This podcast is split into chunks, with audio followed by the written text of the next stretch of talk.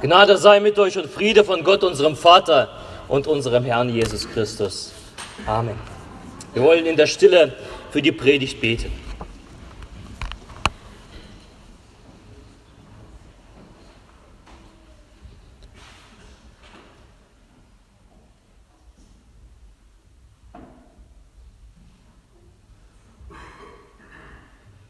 Herr, dein Wort sei meines Fußes Leuchte und ein Licht auf meine Wege. Amen. Die Gnade der Sakramente. Zwei Pfarrer treffen sich und scheinen betrübt. In meinem Glockenturm hausen Fledermäuse und die wollen einfach nicht verschwinden. Obwohl ich die Glocken immer besonders lange läuten lasse, bleiben sie, wo sie sind. Bei mir ist es noch schlimmer. Bei mir sind die Viecher sogar oben im Schiff. Und wenn Gottesdienst ist, muss ich die Predigt abkürzen, sonst stürzen sie sich auf die Gläubigen. Kommt frohes Sinnes ein dritter Pfarrer des Weges. Na, Kollegen, Ihr seht ja so betreten drein. Was ist denn los?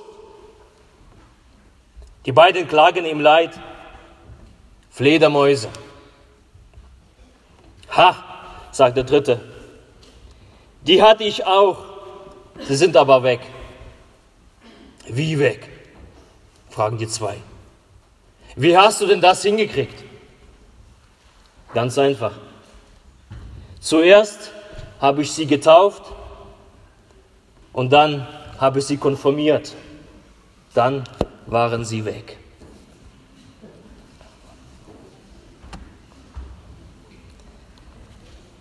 Liebe Gemeinde, liebe Konformanten, das ist, dieses Jahr ist meine dritte Konfirmation, die ich mache, wo ich Gottes, diesen Gottesdienst führe. Und diese traurige Erfahrung mache ich jedes Jahr aufs Neue. Manche sind eben wie diese Fledermäuse. Seit der Taufe oder seit ihrer Konfirmation habe ich sie nie mehr wieder gesehen hier drin. Wie die Fledermäuse haben sie sich aus dem Staube gemacht. Und wie ich finde, das Traurige ist nicht, dass man sich so zwei Jahre um die jungen Leute bemüht hat und alles gegeben hat, damit sie bleiben und in die jungen Leute investiert, sondern das Traurige ist, eigentlich ist es die Realität jedes Verkündigers. Verkündigung des Evangeliums. Die einen nehmen die frohe Botschaft mit, leben das in Freude, die anderen lehnen sie grundlegend ab. Es ging also ersten Christen auch so und Jesus ging es auch so. So geht es auch uns Pfarrern. Viel trauriger aber finde ich die Unehrlichkeit. Zu sagen, ich möchte Jesus nachfolgen, ich möchte im Glauben wachsen und in der Gemeinde bleiben, dazu noch vor Gott, vor der Gemeinde und vor sich selber zu sagen, ja, mit Gottes Hilfe und dann einfach dezent die Fliege zu machen. Das finde ich äußerst unehrlich. Und das finde ich traurig. Um dann in 25 Jahren oder in 60 Jahren oder 50 Jahren wieder zur Jubelkonfirmation aufzutauchen, das ist wirklich beklagenswert. Und das wäre ungefähr so, als ob ich meiner Frau am Alter sage, Schatz, ich verspreche dir die Treue in guten und in schlechten Tagen, in Gesundheit und Krankheit, bis dass der Tod uns scheidet. Ich will dich lieben und achten, alle meine Tage meines Lebens. Und dann gehe ich aus der Kirche raus und sage, auf Wiedersehen. Vielleicht tauche ich dann auf nach 25 Jahren zur silbernen Hochzeit und sage, hallo, hier bin ich noch, oder zur goldenen nach 50. Mich gibt es auch noch, dich auch, schön. Das macht doch kein Mann und keine Frau, die ein bisschen Ehre und Anstand haben. Macht doch kein Mensch. Und wenn ich meine Frau so vernachlässigen würde, dann würde sie mir einen Vogel zeigen. Dann würden sie sagen, du bist ein Schwindler. Was hast du mir da versprochen? Will man die Ehe nicht, dann sei doch so ehrlich und geh gar nicht erst vor den Altar. Ganz einfach. Gib kein Versprechen ab.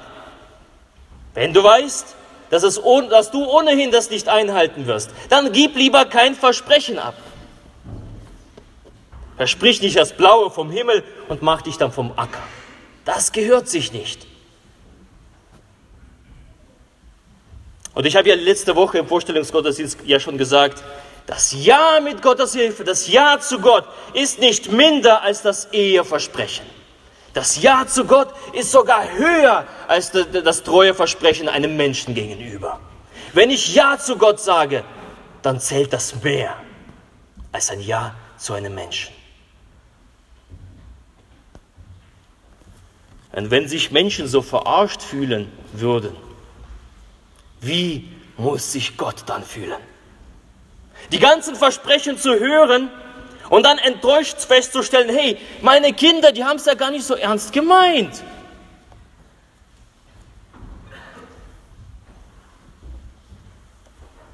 Wie muss sich Gott fühlen? Wie viele Versprechen wurden in dieser Kirche abgegeben vor diesem Alter und wie viele davon wurden eingehalten? Und ich frage dich heute, hast du das eingehalten, das Versprechen? Die Menschen in der Gemeinde, sie vergessen das Versprechen. Oder du, es kann sein, dass du auch vergisst, dass du einst Gott das Ja gegeben hast. Aber Gott vergisst es nicht. Für Gott ist es ernst. Ein Ehepartner, der das treue Versprechen nicht erfüllt sieht, fühlt sich betrogen und ausgenutzt. Wie muss sich Gott fühlen? Die Versprechen zu hören und die Versprechen nicht eingelöst zu sehen. Darum, meine lieben jungen Menschen, die Message an, an euch heute. Mach keine leeren Versprechen. Sei ehrlich. Sei ehrlich zu dieser Gemeinde, die da sitzt. Sei ehrlich zu dir selber, aber vor allem sei ehrlich zu Gott. Wenn du Ja zu Gott gibst, dann stehe zu deinem Ja. Verzieh dich nicht. Wer sich noch daran erinnert, der Einführungsgottesdienst vor zwei Jahren, da stand das Bekenntnis von Apostel Paul, Petrus im Fokus des Gottesdienstes. Wir haben ja sogar ein Anspiel miteinander eingeübt und vorbereitet und hier vorgespielt in der Kirche. Dafür sogar einen Samstag hier verbracht, in dieser Kirche übernachtet und dann haben wir den Gottesdienst gemeinsam ausgestaltet. Und für Petrus war Jesus nicht irgendein Mensch, war nicht irgendein Schlaumeier oder Philosoph. Als Jesus fragte seine Jünger, hey, als wen haltet ihr mich? Da hob der Petrus die Hand und ich weiß es, Jesus, du bist des lebendigen Gottes Sohn, hat er gesagt. Petrus bekennt sich vor seinen Kameraden, vor seinen Leuten zu Jesus. Aber was passiert danach? Und später sogar vollmündig sagt er, Jesus, ich bin bereit, mit dir an deiner Seite ins Gefängnis zu gehen. Ich bin bereit, in den Tod zu gehen. Er legt ein Bekenntnis ab, das seinesgleichen äh, sucht. Ja, mit Gottes Hilfe, sagt er. Jesus, ich folge dir nach. Jesus erwidert, Petrus, ich sage dir, der Hahn wird heute nicht krähen, ehe du dreimal geleugnet hast, dass du mich kennst. Jesus wird festgenommen und es passiert genau das, was Jesus gesagt hat. Und nächste Woche in der Passionswoche, die heilige Woche, die heute beginnt, werden wir daran gedenken, an diesen Verrat des Petrus. Petrus leugnet Jesus vor allen anderen. Der Schwur ist plötzlich dahin, die Angst und Scham überwinden. Sein Wort gilt nichts mehr. Aber bei Petrus passiert etwas Unglaubliches. Er merkt das. Er merkt, dass er Gott enttäuscht hat. Er merkt, dass er sich nicht daran gehalten hat, an das Versprechen. Und wir lesen weiter. Und Petrus ging hinaus und weinte bitterlich. Petrus weint. Ein Zeichen, dass er es nicht einfach so hingenommen hat. Naja, was soll's? Mit Jesus. Petrus war nicht nur peinlich und beschämt, sondern Petrus, er schlug an seine Brust und bereute, hey Jesus, ich habe dich verraten. Und weil das so war, gibt Jesus ihm eine Chance am See von Tiberias, als der Auferstandene auf Jesus, auf Petrus wieder zugeht, ihm begegnet, fragt ihn, Petrus, hast du mich lieb? Petrus, hast du mich lieb? fragt er dreimal und Petrus antwortet, Herr, du weißt alle Dinge. Du weißt, dass ich dich lieb habe. Ein nochmaliges, endgültiges Ja zu Gott, Ja mit Gottes Hilfe. Und Jesus sagt, weide meine Schafe. Jesus gibt Petrus eine Aufgabe in der Gemeinde. Und Petrus folgt Jesus nach und wir wissen es, er widmet sein Leben vollkommen Gott und endet sogar am Kreuz wie Jesus selbst, bloß mit dem Kopf nach unten. Ein Bekenntnis zu Jesus heißt nicht nur Ja mit Gottes Hilfe in der Kirche, sondern das Leben mit Gott. Das Leben an Gottes Seite, das Einbringen in dieser Welt für Gott und Gottes Reich, das Einbringen in der Gemeinde. Das heißt ja mit Gottes Hilfe und nichts anderes. Es heißt nicht immer in der Feierlaune zu sein, so wie heute. Ihr werdet heute feiern. Fest des Glaubens, habe ich gesagt am Anfang des Gottesdienstes. Aber das ist nur ein Tag. Danach kommt das wahre leben.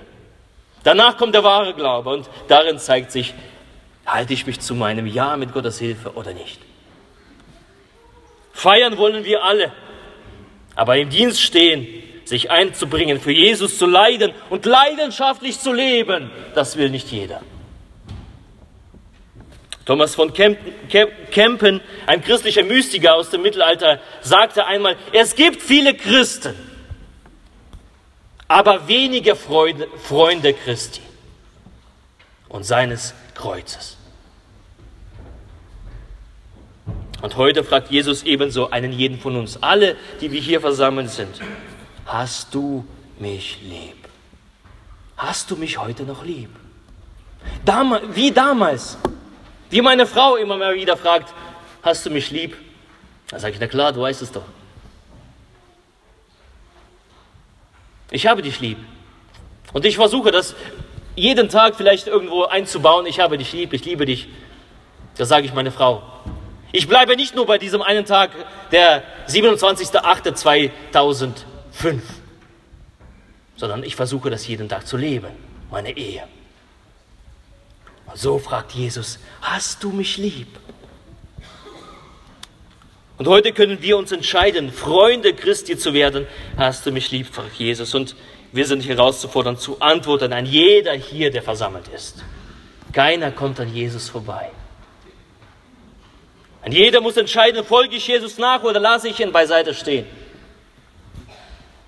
Du magst getauft sein, konformiert sein. Du magst dich vielleicht an das Versprechen gehalten zu haben oder eben bist einer von denen, die gesagt haben, ich verspreche, aber dich nie daran gehalten. Jesus heute stellt dich vor die Entscheidung. Hast du mich lieb?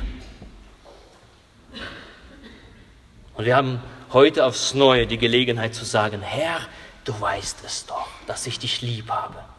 Herr, du weißt es doch. Und in besonderer Weise ihr Konformanten. Konfirmation bedeutet Bekräftigung und Bestätigung. Bekräftigung und Bestätigung dessen, was euch in der Taufe zugesprochen worden ist, die Gegenwart Gottes. Jesus hat gesagt, ich möchte an eurer Seite bleiben und das ewige Leben euch schenken. Und ihr dürft es heute öffentlich bekennen und öffentlich das ergreifen, das ewige Leben. Das ewige Leben ist wie so ein Geschenk, das liegt da. Das ist nicht einfach automatisch, kommt über mich über, sondern ich muss es ergreifen, das ist ein Geschenk.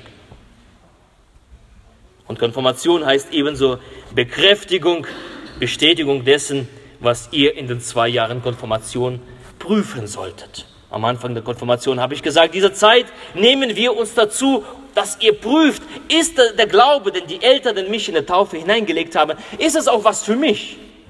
Und ich hoffe, ihr habt die zwei Jahre genutzt. Will ich das oder will ich das nicht? Und jetzt komme ich mal kurz runter.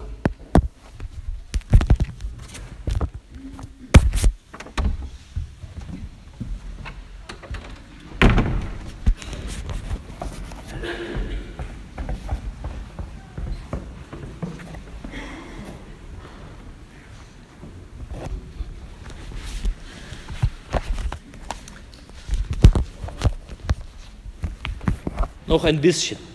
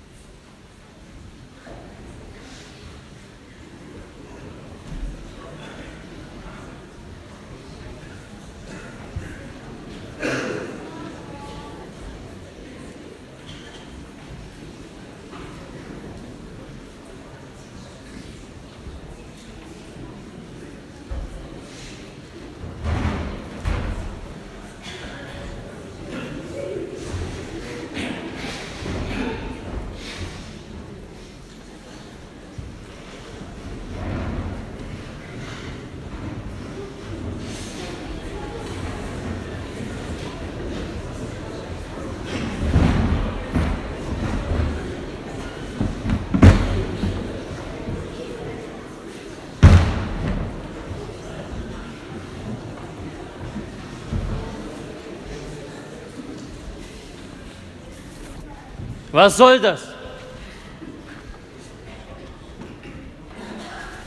Eine Tonne, eine Mülltonne. Und ich möchte im Namen Jesu euch wirklich vor die Entscheidung stellen.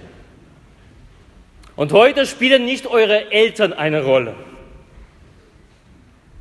Nicht die Familie oder Großeltern, nicht die Gemeinde, nicht der Pfarrer. Es geht um dich und es geht um Jesus. Und ihr dürft heute ehrlich sein. Und zur Entscheidung gibt es meistens immer wenigstens zwei Möglichkeiten. Und unabhängig wie es ausfällt, die Entscheidung muss ehrlich sein. Die Möglichkeit eins: Wenn du sagst, Jesus, Gott, Glaube, Kirche, das ist doch nichts für mich. Da haben die Eltern mich zwei Jahre gezwungen, in den Konfi-Unterricht zu gehen. Es hat keinen Spaß gemacht. Da musste ich mich anstrengen und irgendwie Bibel lesen. So ein Unfug. Ich musste zum Gottesdienst gehen und 40 Unterschriften sammeln. Ab jetzt kann ich jeden Sonntag schlafen. Da habe ich anderes zu tun. Wenn du jetzt weißt, wenn ich heute diesen Raum verlasse, und keine Unterschriften mehr sammeln muss, dann ziehen mich keine zehn Pferde hier rein. Wenn du das weißt, wenn du das weißt, dass die Bibel, die Gemeinschaft und andere Christen, das Gebet in deinem Leben keine Rolle spielen werden, wenn du, wo, wo du das nicht praktizierst, dann darfst du in diesem Gottesdienst heute mutig sein. Aber dafür ehrlich. Ich bin für Ehrlichkeit Du darfst heute ehrlich sein. Ihr habt heute alle eure Konfi-Sachen mit. Ich habe gesagt, ja heute noch äh, oder gestern in, in WhatsApp-Gruppe geschrieben, bringt eure Konfi-Hefte mit und eure Bibel. Und das ist hier die Tonne. Wenn du nicht vorhast, mit Jesus ohne Kompromisse diesen Weg zu gehen, dann darfst du jetzt aufstehen und alles in die Tonne kloppen. Sei nicht wie so eine Fledermaus und verzieh dich heimlich stillschweigend und unauffällig, sondern sei heute ehrlich, also vor diesen ganzen Leuten. Also die werden ja mitkriegen, ob du dann irgendwie auftauchst oder nicht auftauchst. Aber heute sei ehrlich zu ihnen und zu dir selber und zu Gott. Betrüge dich nicht, belüge dich nicht, ich bitte dich. Sei ehrlich. Wenn du das nicht haben möchtest, wenn du ganz genau weißt, hey, das ist nichts für mich, dann klopp alles in die Tonne. Lieber sag nicht ja mit Gottes Hilfe, brauchst du nicht zu sagen. Da bin ich weder böse zu dir, noch die Eltern sind böse, noch die Gemeinde ist böse zu dir, noch Gott ist böse zu dir. Sag lieber nicht, wirklich, sei lieber ehrlich. Denke daran, du gibst ein Versprechen ab. Du versprichst es öffentlich zu halten. Ihr habt eure Konfisachen und mit, hier ist die Tonne. Ihr dürft aufstehen.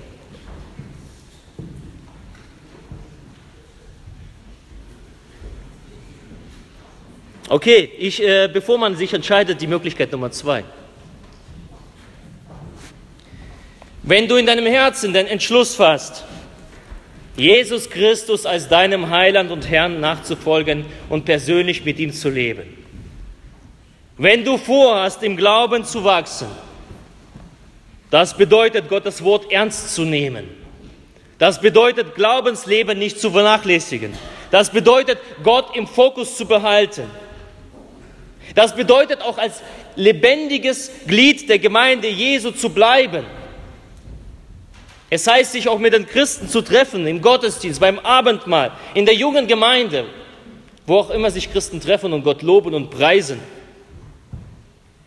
Wenn du sagst, ja, ich will mit meinem Gaben Gott in der Gemeinde dienen, mit den Gaben, die Gott mir anvertraut hat, mich auch einsetzen in dieser Welt, dann sage, voller Überzeugung Ja mit Gottes Hilfe. Wenn du das vorhast, dann sag Ja mit Gottes Hilfe, aber nur, wenn du es vorhast. Für alles andere stell die Tonne. Und wenn du das Ja sagst, dann wollen wir als Gemeinde, und ich spreche jetzt für die Gemeinde, da wollen wir als Gemeinde dieses Wort ernst nehmen. Da wollen wir als Gemeinde dich unterstützen und stärken. Und da wollen wir auch als Gemeinde vielleicht, wenn es so sein muss, dich an dein Versprechen auch erinnern, wenn du es mal selber vergisst. Und wenn du voller Überzeugung sagst, ja, mit Gottes Hilfe, dann wird Gott dir beistehen in dem Rest deines Lebens und dich in seinem Reich gebrauchen, wenn du ehrlich Ja sagst. Dann wirst du entdecken, dass das Leben mit Gott, mit Leben an Gottes, Gott an seiner Seite, das genialste Leben ist, was es überhaupt gibt. Das ist genial. Dann wirst du entdecken und, und in, in der Gemeinschaft mit Gott dein Leben verbringen, mit der besten Familie an deiner Seite, die es gibt. Mehrere Milliarden dazu gehören dazu. Hey, so viele Brüder und Schwestern habe ich. Hammer. Und dann wirst du das Wirken Gottes in deinem Leben spüren und seine Wunder sehen. Gott verheißt, dass wenn wir Ja zu ihm sagen und ihm nachfolgen, dass wir Wunder sehen werden. Dann wirst du herausfinden, es gibt nichts Vergleichbares, nichts Genialeres, nichts Größeres als das Leben mit Jesus. Wenn du aus vollem Herzen, aus Überzeugung sagst, ja, mit Gottes Hilfe. Ansonsten steht die Tonne. Diese zwei Möglichkeiten hast du heute. Du darfst dich heute entscheiden. Du bist erwachsen und groß. Man sagt ja auch, die Konfirmation ist auch so ein äh, Schritt ins Erwachsenenalter. Und zum Erwachsenen gehört dazu, entscheiden zu dürfen. Du darfst heute entscheiden. Alles für die Tonne oder das Bekenntnis an der Tonne vorbei. Wähle mit Bedacht. Und der Friede Gottes der Höhe ist als alle unsere Vernunft. Bewahre eure Herzen und eure Sinne in Jesus Christus. Amen. Ich lasse nur die Tonne ein bisschen stehen, ja? Ihr habt noch Chance. Und jetzt will der Chor uns das Lied singen äh, für den König, für den Herrn. Das ist genau das, was, was es ausdrückt, dieses Lied.